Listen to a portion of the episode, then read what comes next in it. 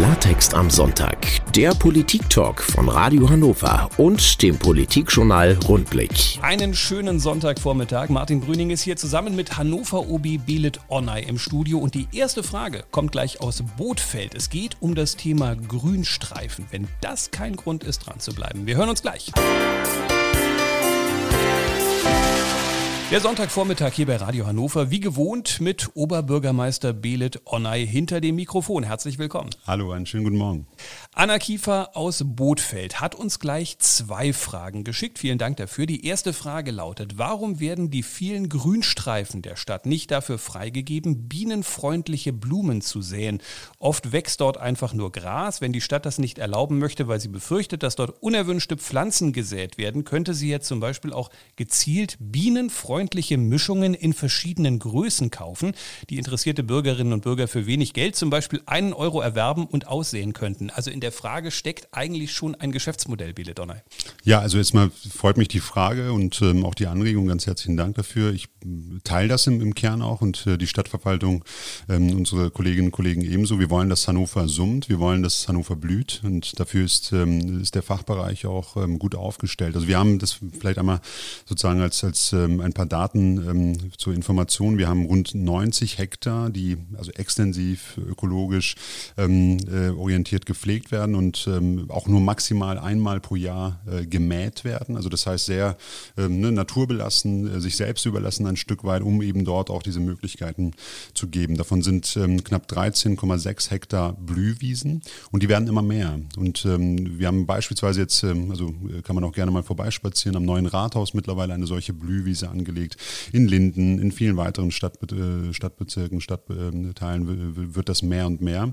Ähm, das, ist ein, das sind verschiedene Pro Programme, die wir gerade da ähm, voranbringen. Allerdings haben wir, und das will ich auch nochmal deutlich sagen, da wo viele Menschen beim Vorbeigehen vielleicht nur Gras sehen, auch dort schlummert eigentlich relativ viel. Ganz unterschiedliche Arten, viele regionale, besondere Arten, die auch von unserem Fachbereich ähm, Umwelt und Stadtgrün äh, gepflegt werden und natürlich auch bearbeitet werden. Insofern passiert da sehr viel in Hannover. Das ist auch glaube ich, wichtig für unser Stadtklima, für Insektenschutz ähm, und Artenvielfalt. Und da sind wir auch schon sehr intensiv dran. Ähm, diese 90 Hektar, vielleicht das nochmal als, als, als letztes, ähm, da sind äh, Wald- und Naturschutzgebiete noch nicht mal mit eingerechnet. Also das heißt, wir haben wirklich sehr viel Fläche hier in der Stadt. Und wir haben noch eine zweite Frage von Anna Kiefer. Sie lautet, warum sind einzelne Leistungen der Bürgerämter so teuer? Möchte man zum Beispiel die Konfession wechseln, schreibt sie, fallen dafür 30 Euro Bearbeitungsgebühr an. Dabei muss dafür ja wahrscheinlich nur ein Haken Haken im System entfernt werden? Oder, fragt sie. Also das ist ganz unterschiedlich. Unsere Bürgerämter haben eine Vielzahl von Leistungen, von Angeboten, Dienstleistungen, die wir dort vorhalten. Die sind allerdings nicht alle in unserer Hoheit. Das heißt, wir haben ganz unterschiedliche Möglichkeiten, da mit der Gebühr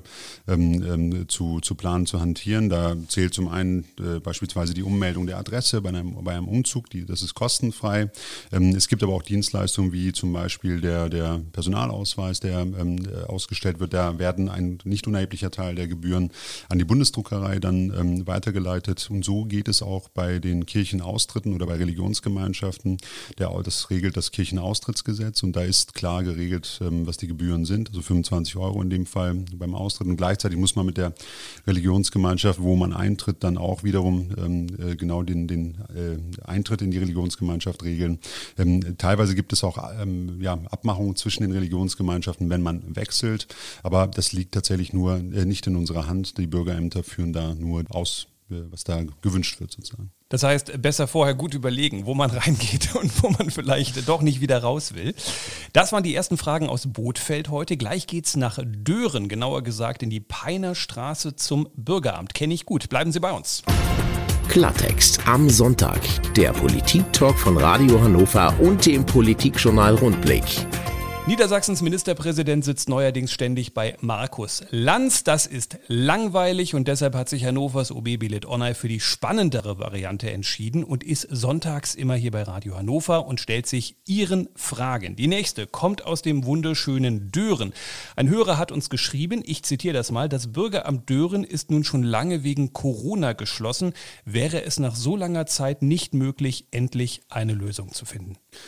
Also leider ähm, hinterlässt Corona auch bei uns, bei unseren Dienstleistungen, bei den Kolleginnen und Kollegen in der Stadtverwaltung Spuren und ähm, das Bürgeramt Dören ist eben ein solcher, ähm, solcher Fall. Da ist es tatsächlich nicht möglich, aufgrund der räumlichen Situation, da die Hygiene- und Abstandsregelungen so darzustellen, dass da ähm, mit Blick auf Infektionsschutz eben die Dienstleistungen erbracht werden können. Ähm, insofern ähm, ist das keine Zeitfrage, sondern tatsächlich die räumliche Situation, die da ausschlaggebend ist. ich hoffe allerdings, dass wir jetzt mit den Fortschritten beim Impfen äh, und mit den runtergehenden Inzidenzwerten da mehr Spielräume bekommen und ähm, dann natürlich in Absprache auch mit, dem, äh, mit der Gesundheitsbehörde der Region da ähm, die Angebote schnellstmöglich wieder aufnehmen können. Aber das hängt tatsächlich vom Infektionsgeschehen ab. Die Räume geben das sonst nicht so her ich war da ja auch früher öfters drin in diesem Bürgeramt. Äh, es ist klein, haben Sie recht, aber man könnte natürlich auch schon Regelungen treffen wie, gut, dann kann halt immer nur einer rein zum Beispiel. Äh, dann sind zwei Leute sozusagen links in diesem Bürgeramt, dann hätte ich jetzt zumindest ein Minimalangebot, was ich im Bezirk anbieten kann. Also ähm, es ist nicht nur die Frage, wer darf an Kundinnen und Kunden rein, sondern wie viele Mitarbeiterinnen und Mitarbeiter können dort gleichzeitig tätig sein, also mit, mit Abstands- und Hygienemaßnahmen. Und das ist tatsächlich eine Schwierigkeit. Hinzu kommt auch die Logistik. Also wenn da wirklich nur eine Person am, oder wenige Fälle oder Kundinnen und Kunden am Tag zum Zuge kommen, ähm, ist das einfach nicht abbildbar dort vor Ort. Und ähm, insofern ist da die, die, sind die Hygiene- und Abstandsregelungen da das größte Hindernis, um da das Angebot eben schnellstmöglich wieder aufrechtzuerhalten. Werden die Mitarbeiter dann verteilt? Das heißt, wer in Dören bisher gearbeitet hat und da jetzt nicht arbeiten kann, muss dann in einem anderen Bürgeramt ran? Genau, wir haben ähm, ja am Schützenplatz äh, Kapazitäten noch geschaffen. Wir haben tatsächlich auch einige Kolleginnen und Kollegen äh, über Homeoffice noch mit eingebunden. Also es gibt da, die sind weiterhin im Einsatz, die Kolleginnen und Kollegen, aber eben nicht in Dören dann in dem Fall. Das ist wirklich schade für die Kolleginnen und Kollegen, denn Dören ist super. Wir haben noch eine weitere Nachricht von Mitgliedern eines Sportvereins bekommen. Sie unterstützen durch die Bank weg die Online-Petition, in der weniger Corona-Beschränkungen für Kinder und Jugendliche beim Sport draußen gefordert wird. Und sie fragen Belet Onay, wie steht der OB dazu?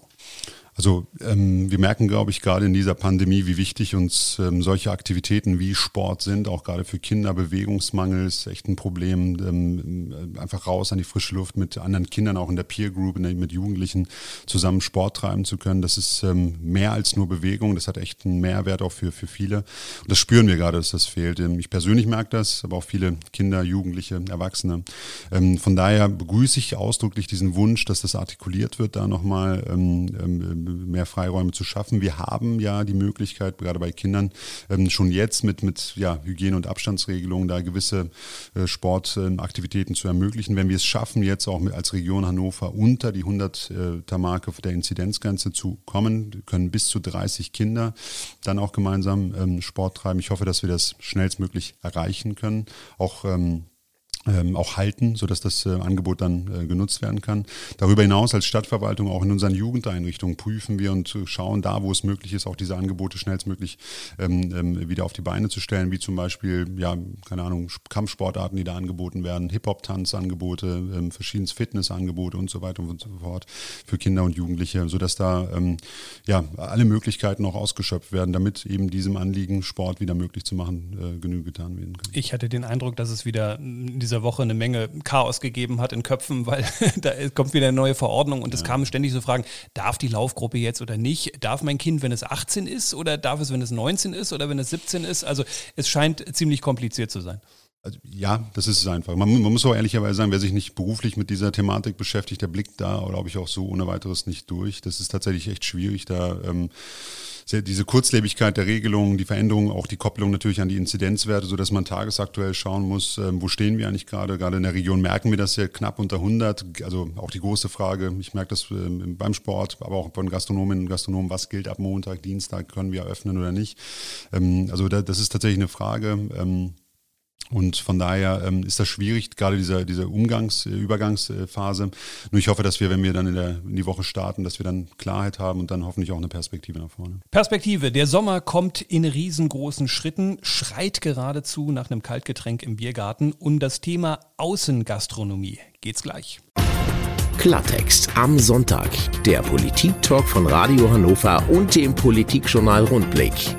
Belet Honor hier wie jeden Sonntag bei Radio Hannover. Ein Gastronom hat uns geschrieben und gefragt, kann man nicht die Gebühren für die Außengastronomie bis zum Jahresende aussetzen? Das ist inzwischen entschieden. Die Gebühren werden ausgesetzt, konnten wir alle hören und lesen in dieser Woche. Aber für mich stellt sich jetzt ehrlicherweise eine Anschlussfrage und die lautet, reicht das eigentlich aus nach den bitteren Corona-Monaten für die Gastronomen oder braucht man vielleicht noch ein bisschen mehr behördliche Flexibilität? Stichwort vielleicht Tische, Stühle draußen nicht so genau hingucken, drei mehr hinstellen.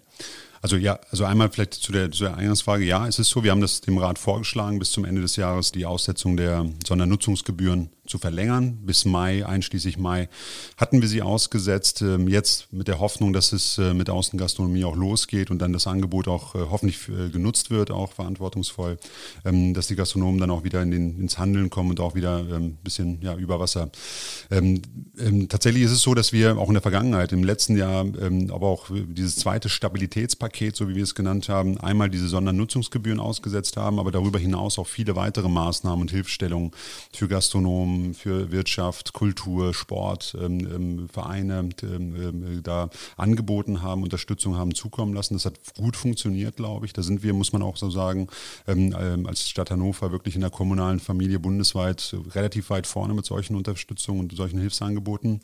wir werden aber auch bei, den, bei der äh, Nutzung der Außenflächen, bei den, nicht nur bei den Gebühren sozusagen da äh, das aussetzen, sondern haben jetzt schon auch im letzten Jahr immer darauf geachtet, alles möglich zu machen, was geht. Also mehr Fläche, sodass mehr Außengastronomie möglich ist. Das ist aber natürlich immer eine Abwägungsprozesse mit ähm, Fluchtwegen, äh, Brandschutz und so weiter. Also all da äh, die Regelungen, die da weiterhin greifen, auch zur Sicherheit der äh, Kundinnen und Kunden und de, de, der Betriebe. Aber wir machen möglich, was geht. Also wir müssen gerade in dieser schwierigen Phase wirklich äh, gucken, dass wir den Menschen in der Gastronomie da ähm, helfen und nicht Klötze in den Weg legen. Wir könnten ja nach einer Radtour auch wieder theoretisch ins Hotel gehen, nicht ganz mit der Auslastung, wie man es gewohnt ist, aber da hat es ja in dieser Woche auch ein bisschen Kritik daran gegeben und ich finde, die ist gar nicht unberechtigt, weil an einem Punkt die Regelung in Niedersachsen wirklich ein bisschen merkwürdig ist, dass ich im Prinzip aus Hessen wenn ich aus dem Landkreis mit einer 50er-Inzidenz komme, da nicht hin darf, aber aus Salzgitter mit einer mega hohen Inzidenz schon, weil ich aus Niedersachsen bin. Also auch hier vielleicht nicht anders machbar, aber die Regelung ist schon so ein bisschen schräg. Ne? Also das, das ist ähm, ja nicht nur an dieser Stelle so. Wir haben tatsächlich ähm, also Punkte, die schwer nachvollziehbar sind. Ähm, also man muss vielleicht ähm, zur, zur Ehrenrettung sagen, ich, ich weiß, dass das Land da sich ähm, auch nicht äh, leicht tut. Also es ist tatsächlich schwierig, da eine Einheitlichkeit zu bekommen. Ähm, aber ähm, wir haben das gerade auch hier in Hannover mit, mit, mit diesem äh, Anlauf zur Modellkommune gemerkt. Wir, wir können es schaffen, mit guten Rahmenbedingungen, Testungen, äh, Hygiene- und Abstandsregelungen im Hotel, im, im, in der Gastronomie, im Einzelhandel, Rahmenbedingungen zu schaffen, sodass Menschen dort sicher einkaufen, übernachten, essen können oder trinken denken können, also dass diese Angebote genutzt werden können. Und ich glaube, damit kann man wirklich Schutz schaffen, dass ähm, also Infektionen frühzeitig erkannt werden, egal woher man kommt, und dass eben entsprechende Rahmenbedingungen so schaffen, dass diese Personen, wenn sie infiziert sind, isoliert, geschützt werden und dann sich in Quarantäne begeben können, sodass dann auch ähm, keine Infektionsketten entstehen. Und das ist, glaube ich, der entscheidende Punkt. Und deshalb diese Regelungen, die werden immer solche Schwachstellen haben, weil man dann nie eine klare Linie wird formulieren können. Von daher glaube ich, der Ansatz muss viel mehr darauf hingehen, dass wir gucken, wie schaffen wir gute Rahmenbedingungen bei denjenigen, die diese Angebote schaffen. Wobei ich mich in dieser Woche wieder gefragt habe, warum schaut man nicht sozusagen über die Ländergrenze auch mal hinweg? Ich habe mir Daniel Günther die Woche angesehen, mhm. Ministerpräsident Schleswig-Holstein, der eben berichtet hat, wie das mit den Modellkommunen dort gelaufen ist. Und er hat gesagt, wir hatten nicht mehr Infektionen und die Infektionen, die wir hatten, waren interessanterweise bei uns, also bei den Schleswig-Holsteinern verortet und nicht von Touristen sozusagen von außen hereingetragen. Also die haben einen Lerneffekt gehabt, weil sie das auch wissenschaftlich begleitet haben. Hätte man man in Niedersachsen einfach mal rüber gucken können und hätte sagen können, naja, ganz ehrlich, wenn das da so funktioniert, funktioniert das bei uns auch so. Copy-Paste, selbe Regelung. Stattdessen machen wir wieder eine eigene Regelung mit dem Landeskinderanteil. Also wir haben ja ähm, hier, wie gesagt, einen sehr, sehr guten Weg in Hannover beschritten. Unser Konzept war wirklich sehr gut, sehr durchdacht. Wir haben das gemeinsam mit IAK, Handelsverband, DEHOGA, also wirklich allen ähm, äh, Playern, die da ähm, ähm auch die einzelnen ähm, ähm, Bereiche vertreten, äh, gemeinsam ausgestaltet und das mit wissenschaftlicher Begleitung. Das wäre für mich total schlüssig gewesen und ich glaube auch ein besseres und gutes Konzept gewesen als vielleicht die Schwachstellen, über die wir gerade reden. Also von daher, ich glaube, die Modellkommunen hätten da ähm, also auch diesen Lerneffekt, den wir ja nicht nur in diesen Modellkommunen die letzten Wochen hatten, sondern diese Pandemie ist jetzt so ein, ein Jahre alt und wir haben da schon relativ viel gelernt, was möglich ist, wo, wo die Schwachstellen des Virus sind, also gerade in der, in der unter freiem Himmel, unter, in der frischen Luft und jetzt, wenn die Wetterbedingungen angenehmer, besser werden, kann man das und sollte man das viel mehr nutzen, für, auch für Kultur, auch für, für ähm, Gastro und eben Einzelhandel. Und ähm, das hätte ich mir tatsächlich gewünscht. Das war auch unser Angebot mit, dem, äh, mit der Bewerbung um die Modellkommune, äh, nicht nur aus Hannover, von vielen Städten und Kommunen hier in Niedersachsen. Aber leider ist man dem Weg so nicht gefolgt. Wer als Tourist in Hannover unterwegs ist, der steigt doch gerne mal aufs E-Bike und um das E-Bike äh, geht es gleich. Klartext am Sonntag. Der Politik-Talk von Radio Hannover und dem Politikjournal Rundblick. Hannovers OB Belet Onay ist bei uns und er hat in dieser Woche ja selber ein paar Erfahrungen mit dem E-Bike äh, gemacht, hat an der Aktion teilgenommen, ist mitgefahren. Wie war es so auf dem E-Bike? Also total schönes ähm, Erlebnis tatsächlich, kann ich jeder äh, Person nur empfehlen. Es macht Spaß, auf dem E-Bike unterwegs zu sein. Es ähm, ja, ist ein neues Gefühl, wenn man nicht so stark strampeln muss, um dieses Tempo zu erreichen. Ähm, also wirklich eine gute Erfahrung und ich glaube auch sehr alltagstauglich. Also sehr gut, ähm, eine gute Alternative, um Term äh, Termine ähm, und, und, Treffen, die so bis zu zehn Kilometer liegen in der Stadt, super schnell zu erreichen. Und ähm, auch darüber hinaus, wenn man aus der Region kommt, kann man da, glaube ich, sehr gut äh, diese Alternative nutzen. Ich habe mich damals in einem Hotel beinahe mal auf die Mappe gelegt, weil ich das auf höchster Stufe hatte und mir hatte das keiner irgendwie gezeigt. Und dann geht das ja richtig mit Karacho los. Das ne? geht richtig ab. Also ja, da muss man wirklich ein bisschen ähm, sich erstmal einleben, einführen und vielleicht nicht auf der höchster Stufe starten, sondern ein bisschen rantasten. Aber es macht total Spaß, wenn man ein Gefühl dafür entwickelt hat. Das äh, ist schon, ja, macht Spaß. Gerade bei schönem Wetter wirklich schöne Ausflüge damit möglich. Was mir passiert ist, ist dem einen oder anderen vielleicht auch schon passiert und deswegen hat uns ein Hörer eine Mail geschrieben zum Thema E-Bike. Er stellt fest, dass immer mehr ältere Menschen diese Räder nutzen. Das stelle ich auch fest auf Radtouren. Auf einmal überholen mich ständig Leute, die viel älter sind als ich. Er schreibt aber, die hätten körperlich oft Schwierigkeiten damit, was wiederum zu Gefährdungen im Straßenverkehr führen würde. Und er fragt, ob es vielleicht nicht eine Art Prüfung oder Führerschein dafür geben sollte, weil natürlich Menschen, die vielleicht nicht so trainiert sind, auf einmal doch ein Tempo erreichen, was gar nicht ohne ist. Solche Prüfungen oder ein gar ein Führerschein sind ähm, schwer durchzusetzen oder umzusetzen. Das ist auch etwas, was die Bundesebene regeln muss. Also wir auf kommunaler Ebene können das nicht. Allerdings, wir ähm, haben selber verschiedenste Aktionen, um Verkehrssicherheit und das Bewusstsein zu vermitteln, auch gerade für, für Menschen im höheren Alter, Senioren und Senioren. Das funktioniert auch sehr gut, auch in Zusammenarbeit mit der Polizei beispielsweise, ähm, da frühzeitig eben auch ein Bewusstsein zu schaffen. Gerade E-Bikes sind natürlich ein neues oder etwas anderes Fahrgefühl, auch etwas schwerer. Also auch die Handhabung ist etwas anspruchsvoller und man muss da tatsächlich auch aufpassen zum Eigenschutz, aber auch zum Schutz ähm, anderer Verkehrsteilnehmer und Verkehrsteilnehmer. Und von daher, ähm, also wie gesagt, ich glaube, Führerschein oder gar eine Prüfung sind äh, schwer umzusetzen. Ich, wenn, dann müsste das auf Bundesebene geregelt werden. Aber ähm, wir, wir auf kommunaler Ebene versuchen mit vielen Informationen da auch nochmal ein Bewusstsein zu schaffen und, und ja, Menschen zu unterstützen, die vielleicht ein E-Bike jetzt eher für sich äh, äh, gefunden haben. Und Ihr Tipp nach einer Woche E-Bike ist wahrscheinlich auch ähm, nicht gleich mit 40 Sachen durch die Einriede brettern, sondern vorsichtig mal rantasten an das Thema. Genau, also ne, vorausschauendes Fahren heißt es ja immer so schön, immer ein bisschen ruhiger, also ruhig mal einen Gang tiefer schalten. Und ähm, aber wie gesagt, das Fahrgefühl ist wirklich also spannend, macht Spaß und äh, man ist auch nicht so ausgepowert danach. Also man kann hohe, hohes Tempo machen und äh, ist äh, trotzdem noch in guter, in guter Form. Ich weiß wirklich nicht, wie wir jetzt den Übergang hinkriegen vom Thema E-Bike zum Thema äh, Friedhöfe. Man kann eigentlich nur daneben greifen, aber eine Hörerin hat uns eine Anmerkung zu den Friedhofsgebühren geschickt und deswegen müssen wir das natürlich auch thematisieren. Sie ärgert sich in einer Mail über die höheren Gebühren. Sie schreibt, Bestattungen seien ohnehin schon sehr teuer und ihrer Meinung nach muss es einen sozialen Ausgleich geben. Was sagen Sie? Ich weiß, dass Gebührenerhöhungen nie äh, auf äh, ja, Gegenliebe stoßen. Das ist ähm, uns auch durchaus bewusst. Ähm, ähm wir haben deshalb auch äh, mit der Ratspolitik da, wie ich finde, sehr verantwortungsvoll ähm, geschaut, was, was heißt das eigentlich gerade, diese, diese Erhöhung der Friedhofsgebühren. Und man muss dazu sagen, das ist die erste Erhöhung seit zwölf Jahren in einer für uns haushalterisch absoluten Extremsituation, auch durch Corona. Und gerade zu den Friedhöfen muss man äh, auch nochmal wissen, dass die ähm, seit 2009, da lagen die Zuschussbedarfe seitens der Stadt bei knapp zweieinhalb Millionen, etwas drüber. Ähm, und mittlerweile sind wir bei über sechs Millionen. Allein in dieser Zeit sind ähm, ja die, die Personalkosten um fast dreieinhalb Millionen gestiegen durch ähm, Tariferhöhungen und so weiter und so fort, aber auch durch die Erhöhung der, der Ansprüche an die äh, Friedhöfe. Sie merken das sicherlich selber, wenn Menschen sich die Friedhöfe hier in Hannover einmal anschauen. Das sind wirklich schöne Anlagen, wie ich finde, sehr würdig auch für gerade diese ja, häufig ja schwierigen Anlässe für Trauer.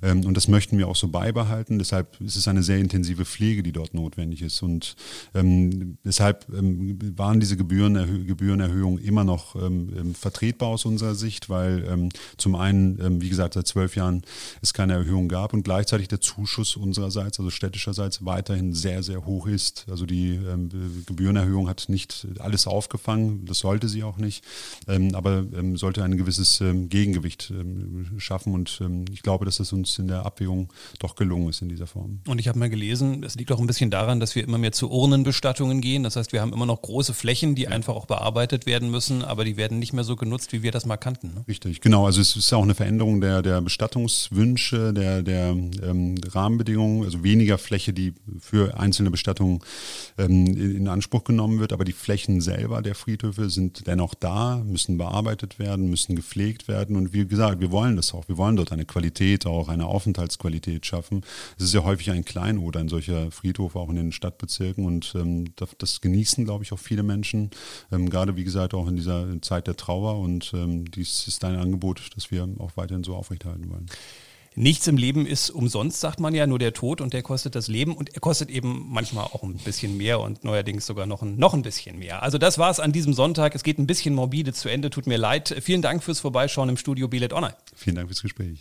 Und Sie da draußen an den Geräten schreiben uns bitte fleißig weiter. Wir freuen uns auf Ihre nächsten Fragen und wünschen Ihnen erstmal noch einen schönen Sonntag hier bei uns in der besten Landeshauptstadt der Welt. Klartext am Sonntag. Der Politik-Talk von Radio Hannover und dem Politikjournal Rundblick. Zum Nachhören auch auf radiohannover.de.